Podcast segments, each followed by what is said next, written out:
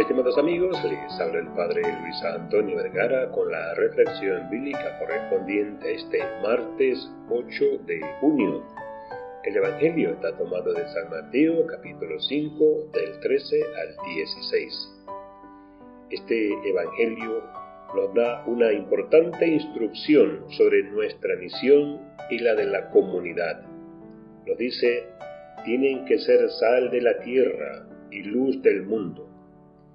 La sal no existe para sí misma, sino para dar sabor a las comidas.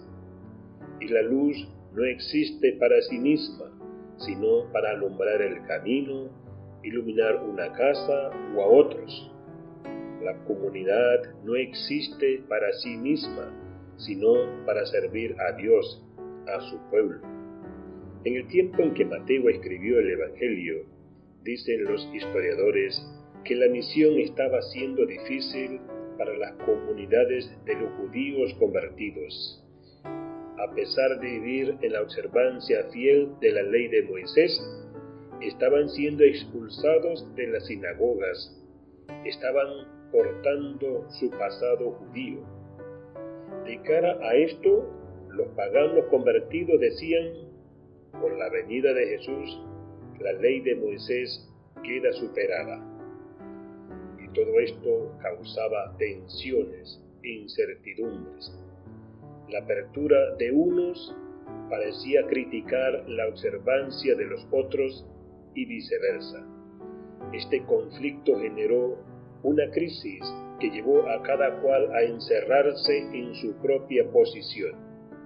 Algunos querían avanzar, otros querían poner la lámpara bajo la mesa y se preguntaban cuál sería entonces la misión.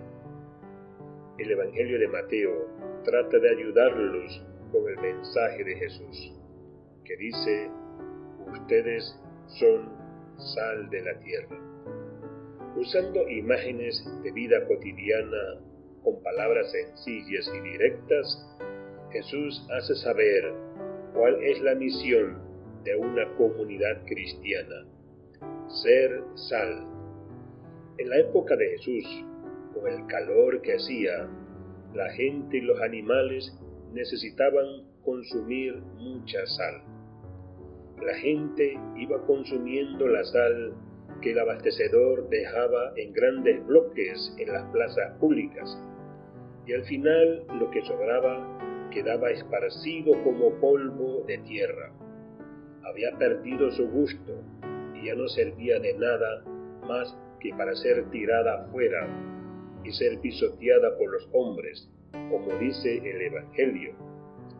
Jesús evoca esta costumbre para aclarar a sus seguidores su misión, ser sal, dar gusto al mundo y también ser luz.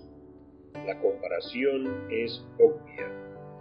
Nadie enciende una lámpara para colocarla debajo de un cajón. Una ciudad situada en la cima de un monte no puede ser escondida. Por ende, la comunidad debe ser luz, debe iluminar, no debe temer que aparezca el bien que hace.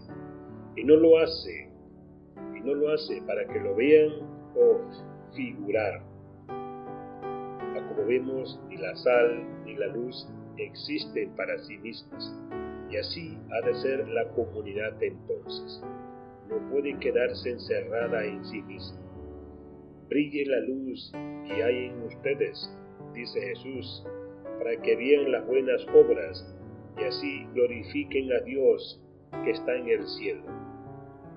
Qué bueno que el testimonio de cada uno ayude a los otros a crecer Qué bueno poder preguntarnos hoy, ¿cuánto soy sal y luz?